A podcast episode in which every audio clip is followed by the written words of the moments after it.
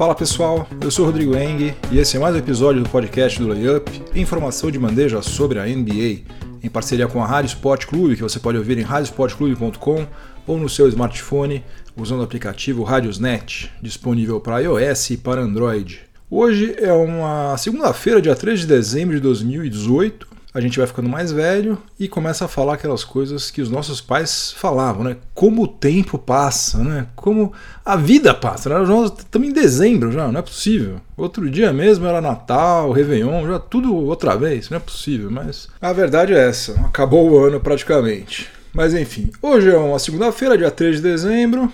E hoje eu estou fazendo o episódio número 136 do podcast do Layup, cujos assuntos serão os seguintes. No primeiro período, eu vou fazer aquele meu tradicional resumão do atual cenário da NBA, com os líderes e os lanternas das duas conferências, líderes individuais das principais estatísticas, e vou dar um destaque especial aqui para o chororô do Greg Popovich meu ídolo, um dos grandes ídolos que eu tenho na NBA, Greg Popovich, técnico do San Antonio Spurs, em relação às bolas de três pontos.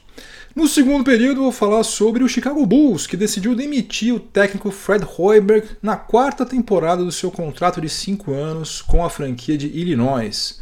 O Jim Boylan, que era o seu assistente técnico, será o head coach do Bulls, e o Bulls está prestes a receber os reforços de vários jogadores importantes que estavam contundidos. Até meio esquisito que essa demissão tenha acontecido justamente agora. No intervalo, no quadro 8 e 80, eu vou falar sobre as atuações de Kent Bazemore na derrota do Atlanta Hawks para o Charlotte Hornets e na, eu vou falar sobre a atuação do Fred Van Vliet na vitória do Toronto Raptors sobre o Memphis Grizzlies.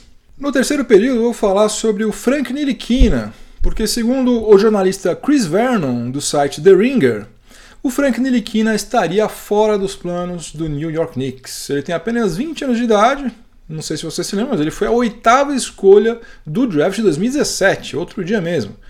É, e tinha potencial, pelo menos em tese, ele tinha potencial para ser um ótimo marcador. Só que a franquia aparentemente está extremamente desiludida com o seu desenvolvimento no ataque, a ponto de retirá-lo da rotação do Knicks. E no quarto e último período, eu vou falar sobre dois veteranos que são futuros Hall of Famers e estão tendo um final de carreira até certo ponto melancólico. O Dwayne Wade está fazendo a sua última temporada na liga, mas não está recebendo nenhum milésimo da atenção que ele merece. E Carmelo Anthony está no limbo, ele está afastado do elenco do Houston Rockets e também não está despertando o interesse de nenhuma das outras 29 franquias da NBA. É quase inacreditável que a gente está falando de Carmelo Anthony. Carmelo Anthony não está sendo desejado por nenhum time. Então é isso, chega de delongas, vamos ao que interessa, o podcast do Layup está no ar. Já tivemos 342 partidas em 2018-2019, que representa exatamente 27,8% das 1.230 partidas que fazem parte da temporada regular. E temos hoje, né, no dia 3 de dezembro de 2018, o seguinte: o Denver Nuggets, do Nikola Jokic, é o líder da Conferência Oeste, está com 15 vitórias e 7 derrotas, seguido pelo Los Angeles Clippers, que tem campanha idêntica, mas está em segundo lugar pelos critérios de desempate, e pelo Oklahoma City Thunder, em terceiro, com 14 vitórias e 7 derrotas. Na rabeira do oeste, continuamos com o Phoenix Suns em último lugar. Isso vai continuar assim durante a temporada inteira. Não vejo perspectiva nenhuma de que isso mude. O Suns está com 4 vitórias e 19 derrotas, que é a pior campanha de toda a NBA. Em 14 temos o Utah Jazz com 11 vitórias e 13 derrotas, e o Minnesota Timberwolves está em 13 com 11 vitórias e 12 derrotas. Uh, destaque no Oeste, para o Los Angeles Lakers, que venceu sete das últimas dez partidas e está em quinto lugar. Veja só, hein? Eu não botava fé nisso não, mas hoje o Lakers está em quinto lugar. E também para o Dallas Mavericks, que hoje é o time texano com a melhor campanha na NBA. Ele tem 11 vitórias e 10 derrotas, está na frente do Houston Rockets e do San Antonio Spurs, o que é algo até certo ponto inusitado se a gente lembrar que Houston Rockets fez a melhor campanha de toda a NBA na temporada passada e o San Antonio Spurs tem sido referência em matéria de organização e de eficiência nos últimos 20 anos. Agora, é claro que a gente tem que lembrar que esse é apenas um retrato da atual situação, né? Pode bastar duas ou três rodadas para mudar tudo. Mas hoje, o torcedor do Dallas Mavericks tem o gostinho de estar na frente de Houston Rockets e de San Antonio Spurs. E por falar em San Antonio Spurs, o técnico Greg Popovich declarou que ele sempre odiou os arremessos de três pontos, mas que agora a importância dos arremessos de fora do perímetro cresceu tanto que, segundo ele, abre aspas, não existe mais basquete. O basquete perdeu a beleza e se tornou maçante. Fecha aspas. Olha, eu concordo em parte com ele, né? Quando um time chega no ataque, em vez de tentar organizar uma jogada, simplesmente queima a bola, chuta de três pontos, de fato o jogo fica feio. Né? Até porque, salvo honrosas exceções, essa bola aí geralmente não cai. Mas daí é você dizer que o basquete virou somente chutar de três pontos é um exagero. Né? A gente tem dois exemplos disso hoje concretos, que são Los Angeles Clippers e Oklahoma City Thunder. E são dois times que não matam bola de três pontos. O, o Thunder está em 25 lugar no ranking é, de mais bolas de três pontos convertidas. E o, o Clippers está em 27, né? Tá apenas à frente de três times. E o que, que essas duas franquias têm em comum para não dependerem tanto dos chutes de três pontos? Essas duas franquias têm defesas fortes, coisa que o San Antonio Spurs sempre teve, mas deixou de ter recentemente e está pagando caro por isso agora. Então, Pop, antes de reclamar das bolas de três pontos, arrume a defesa do seu time aí, que tá uma verdadeira piada. O Spurs é o penúltimo colocado em defensive rating, tá à frente apenas do Cleveland Cavaliers. Imagina só. Difícil até a gente digerir essa informação, mas hoje a defesa do San Antonio Spurs é pior do que as defesas do Phoenix Suns, do que o do New York Knicks e do Chicago Bulls, por exemplo. Outra coisa, eu aposto que o Popovich adorou as bolas de três pontos que o Danny Green matou lá nas, nas finais de 2013. Se o San Antonio Spurs quase foi campeão contra o Heat naquele ano, foi muito graças às bolas de Danny Green. Eu também tenho certeza que quase todo mundo que estava torcendo contra o Golden State Warriors em 2016 vibrou com aquela bola de três pontos do Kyrie Irving no jogo 7. Sem falar na popularidade absurda de jogadores como Stephen Curry e James Harden, justamente porque eles matam um caminhão de bolas de três pontos. A verdade é a seguinte: quando a bola de três pontos é marcada pelo seu time, você acha sensacional. O basquete é o esporte mais legal do mundo, mais dinâmico, mais é, emocionante de todos. Quando é o seu time que toma a cesta, daí não, daí fica chato, daí fica desagradável. Ô Pop, tá feio isso aí, né? Conserta seu time aí, vira a página, vamos pra frente aí, porque essa conversinha aí não tá convencendo muito não. Agora vamos pra Conferência Leste. Na Conferência Leste, o Toronto Raptors segue com a melhor campanha de toda a liga, 20 vitórias, apenas 4 derrotas seguido pelo Milwaukee Bucks em segundo lugar, que está com 15 vitórias e 7 derrotas, e pelo Philadelphia 76ers em terceiro, com 17 vitórias e 8 derrotas. Os piores times do leste são Atlanta Hawks em 13º, Chicago Bulls, sobre o qual eu vou falar no segundo período, em 14º, e o Cleveland Cavaliers em último. O Cavs tinha vencido duas partidas seguidas, deu uma respirada, mas daí perdeu quatro jogos consecutivos, né? Também, tirando o Wolves, só pegou pedreiro, né? Jogou contra Thunder, Celtics e Raptors, só tomou couro. E as franquias mais eficientes são Oklahoma City Thunder na defesa, Milwaukee Bucks no ataque. E outra coisa, a franquia do Wisconsin, né, o Bucks, continua também liderando a NBA em net rating, que é a diferença entre offensive rating e defensive rating. Quanto aos líderes das estatísticas individuais, segundo a NBA, tivemos somente três mudanças em relação à semana passada. O Robert Covington, do Minnesota Timberwolves, agora é o líder em roubos de bola, com média de 2,3 por partida. desbancando o Paul George. O Rudy Gobert do Utah Jazz reassumiu a liderança em aproveitamento nos arremessos de quadra, está com 69,1%, e o Malcolm Brogdon voltou a liderar a NBA em aproveitamento nas cobranças de lances livres, está com 97,3% e só conseguiu isso porque o Jeff Green é, errou uma cobrança na vitória do Wizards sobre o Houston Rockets. De resto, tudo igual. James Harden do Houston Rockets lidera em média de pontos, 30,6. André Drummond do Pistons lidera em média de rebotes, 16,4. Kyle Lowry do Raptors em assistências, 10,3. Hassan Whiteside do Heat em bloqueios, 2,9. O Bojan Bogdanovic, do Pacers, em aproveitamento nos chutes de fora do perímetro, 51,5%. E a partir de hoje eu vou começar a divulgar aqui também as partidas que serão transmitidas a cada semana.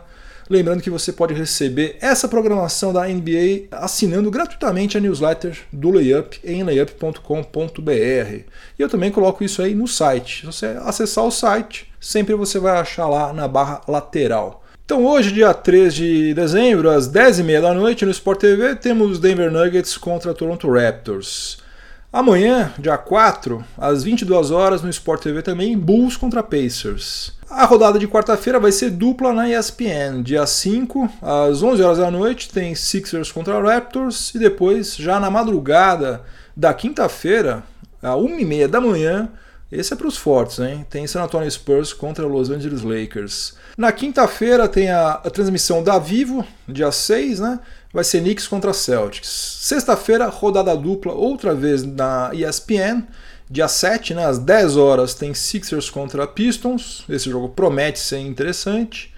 E depois, à meia-noite e meia, lá na madrugada de sábado, dia 8 já, tem Warriors contra Milwaukee Bucks. No sábado, dois jogos no mesmo horário, né? Isso é uma sacanagem, porque você vai ficar zapeando. Os dois jogos às 11 horas, no dia 8, no sábado, Sport TV vai passar é, Celtics contra Bulls e vai ter também na ESPN Lakers contra Memphis Grizzlies. E para fechar, domingo no Sport TV, às 21 horas, vamos ter Milwaukee Bucks contra Toronto Raptors. No segundo período do podcast do Layup, o assunto vai ser o Chicago Bulls, porque sem aviso prévio, a direção do Bulls resolveu começar a semana demitindo o head coach Fred Hoiberg, que estava no cargo desde a temporada 2015-2016 ele assinou um contrato no valor de 25 milhões de dólares em 2015, com duração de 5 anos, ou seja, ele estava no penúltimo ano do seu contrato com o Bulls. O seu substituto vai ser o Jim Boylan, que era um dos seus assistentes, e segundo o Adrian Wojnarowski, não será apenas um técnico interino, mas sim o responsável por comandar o Chicago Bulls de agora em diante. A única dúvida que existe, pelo menos até o momento em que eu estou gravando este podcast, é, segunda-feira à tarde, né, é se ele vai seguir com o mesmo contrato que ele já tinha, contrato que prevê salário inferior a um milhão de dólares por ano e que só vai até 2019, ou se o Chicago Bulls vai oferecer uma extensão contratual com outros valores ao Jim Boylan. Eu acho que a segunda alternativa é a mais provável, até porque se fosse possível ter um head coach pelo preço de um assistente técnico, todas as franquias estariam pagando algo em torno de um milhão de dólares por ano para os seus head coaches, o que não acontece na prática. Né? Ser head coach na NBA é pauleira, né? Tensão 24 horas por dia. Você é o principal representante da franquia perante a mídia tem que dar entrevista todos os dias, várias vezes, tem que pensar um milhão de vezes antes de dizer qualquer coisa, né? Toda a decisão que você toma tem consequências e você é obrigado a tomar um monte de decisões todos os dias, principalmente durante os jogos, obviamente. E tem outra coisa também, durante oito meses do ano você não tem tempo para família e quando você não está na quadra você está assistindo horas a fio de vídeos, não somente do seu próprio time, como de todos os outros times também extremamente desgastante do ponto de vista físico, emocional, psicológico, tudo, né? Tanto é que na temporada passada a gente teve o Steve Clifford e o Tyron Lu pedindo licença médica para cuidar da saúde antes que eles tivessem alguma coisa mais séria. Então, se a ideia do John Paxson e do Gar Forman é efetivar Jim Boylan como head coach, vão ter que abrir os cofres do Chicago Bulls. Quanto ao trabalho do Fred Hoiberg, que é o que tudo indica vai voltar lá para o basquete universitário, realmente foi fraco. Né? Eu não sei se faz algum sentido demitir Uh, o treinador no meio da temporada, principalmente quando o Bulls não tem chance de brigar por nada, mas se alguém perguntasse objetivamente, assim, em três anos, o Fred Hoiberg deu motivos para justificar a sua contratação, na minha opinião, a resposta certamente é negativa. Né? Ele chegou com a fama de ser um cara capaz de, de dar mais dinamismo ao ataque do, do Bulls, né? com uma mentalidade, uma visão mais moderna, mas na prática a gente não viu quase nada disso. Né? A, a verdade é que ele deveria ter sido para o Bulls mais ou menos o que o Brad Stevens está sendo para o Só que isso nunca nem chegou perto de acontecer. Ele sempre pareceu um cara muito indeciso, né? quase inseguro, né? cada hora usando um quinteto titular diferente por opção dele, né? e nem sempre por necessidade. Ele não deu continuidade às coisas que ele mesmo começou, né? a cada jogo estava testando alguma coisa diferente. Sob o comando do Royberg, o Bulls venceu 115 partidas e perdeu 155, o que representa um aproveitamento de 42,6% em temporadas regulares. Já em playoffs, eh, com o Royberg, o Bulls só participou da edição de 2017, quando foi eliminado na primeira rodada por 4 a 2 pelo Boston Celtics.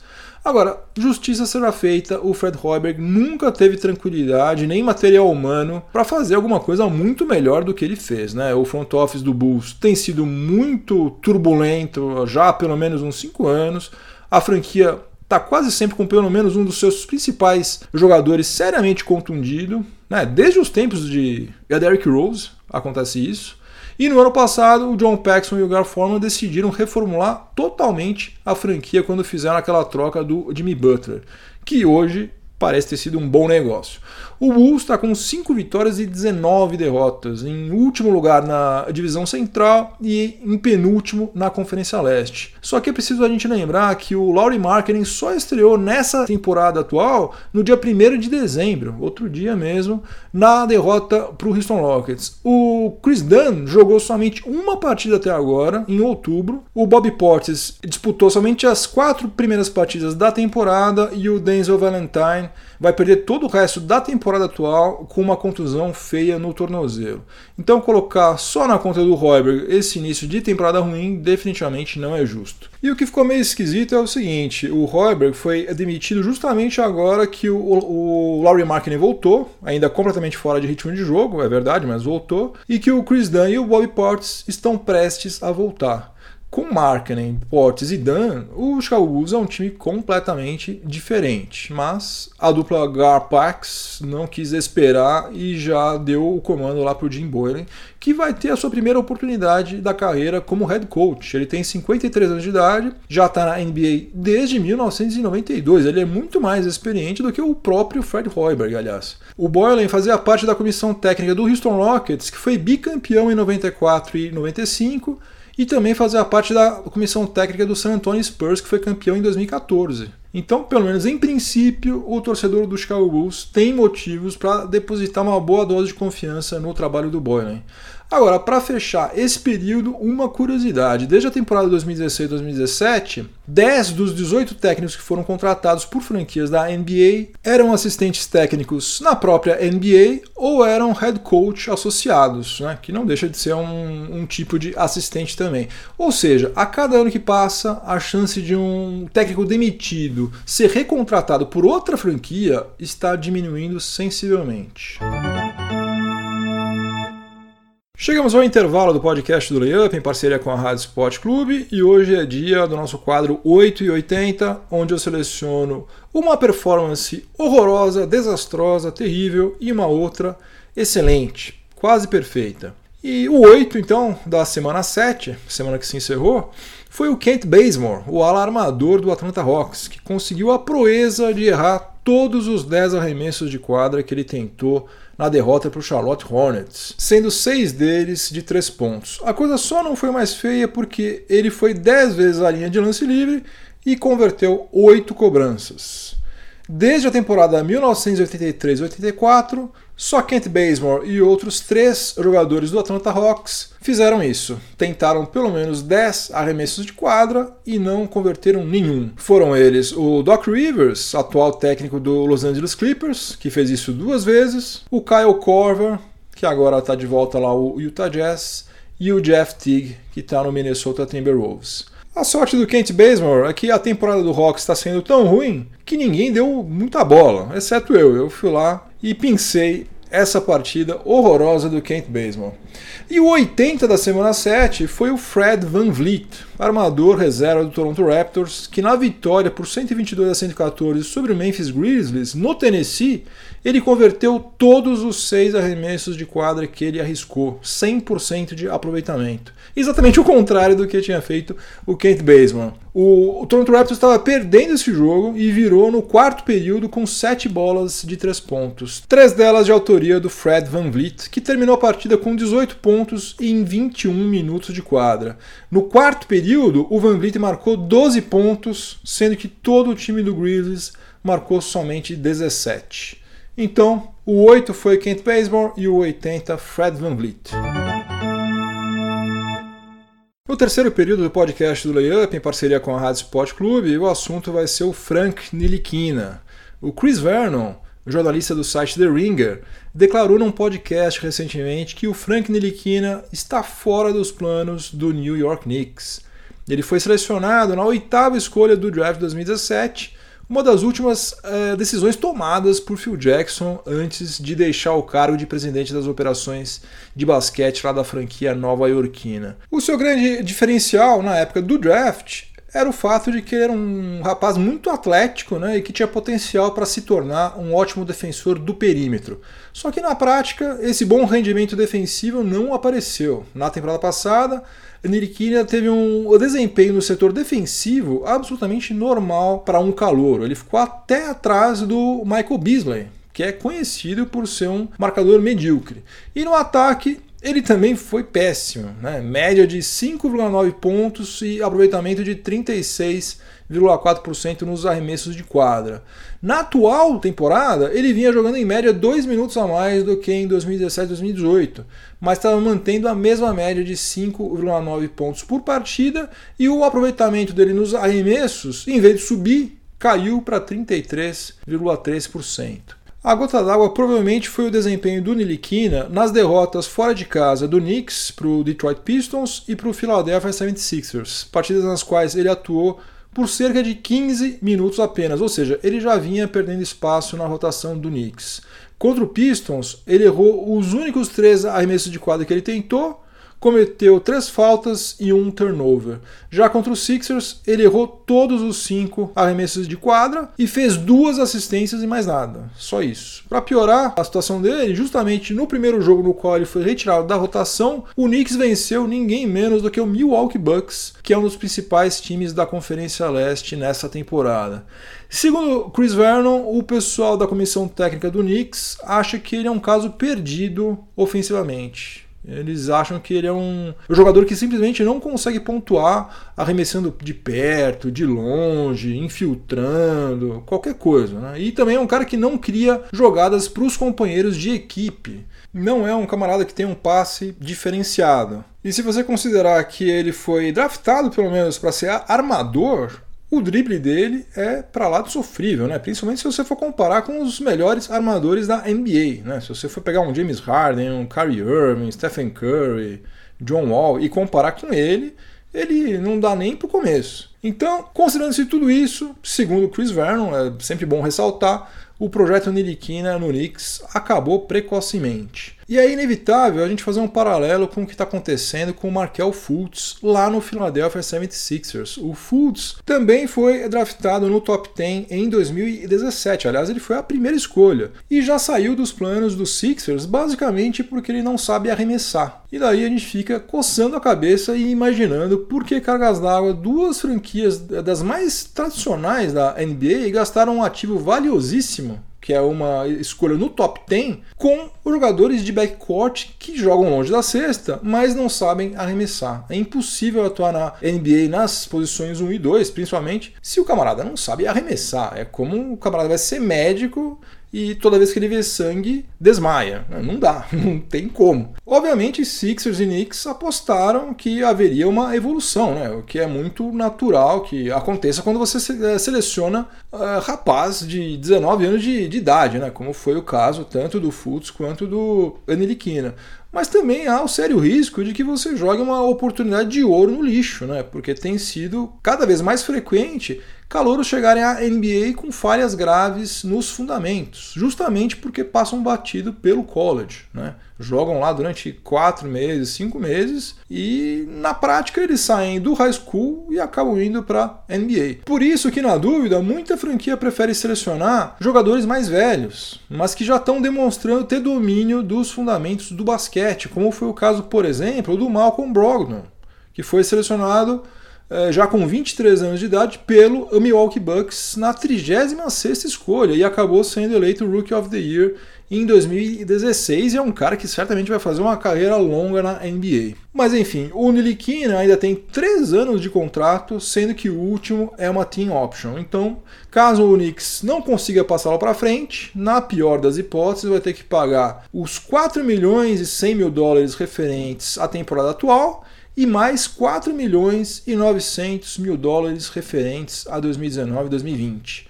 Ou seja, o que era para ser uma coisa maravilhosa, né? A oitava escolha no draft, um camarada que poderia ajudar o Knicks a sair dessa draga, vai virar mais um peso morto na folha de pagamento do Knicks, a não ser que eles consigam fazer alguma troca, né? Quem sabe? Eu não sei, viu? Eu tô meio dividido em relação a isso, porque de fato até agora Niliquina não foi nada de especial, mas quem sabe ele ainda vira alguma coisa, né? Eu acho muito cedo para você simplesmente entregar os pontos. Mas enfim, o pessoal do Knicks certamente deve estar muito mais inteirado do que está rolando lá com o nosso glorioso Frank Niliquina do que eu, né?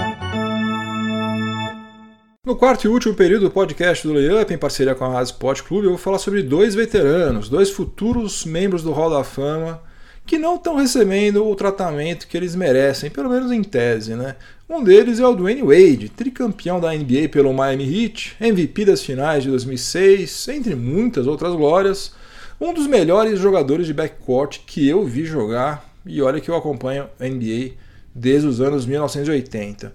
Em outubro, ele anunciou que 2018-2019 seria a última temporada da sua carreira. Afinal de contas, ele vai fazer 37 anos de idade, já está na estrada há 17 temporadas e o preparo físico sempre foi parte importante do estilo de jogo dele, como de quase todos os armadores que atuam na NBA. Não tem como o camarada ser armador puxar contra-ataque, correr toda a quadra, se o cara não tiver fôlego. Chega uma hora que a cabeça decide fazer uma coisa, só que o corpo já não responde mais do mesmo jeito, e quando chega essa hora, não tem mais como. Né? O Karim Abdul-Jabbar jogou até os, sei lá, quase 40 anos de idade, não, nem me lembro mais, mas jogou pra caramba pivôzão, né? Mais lento, ficava ali no garrafão e tal. Armador já é mais complicado.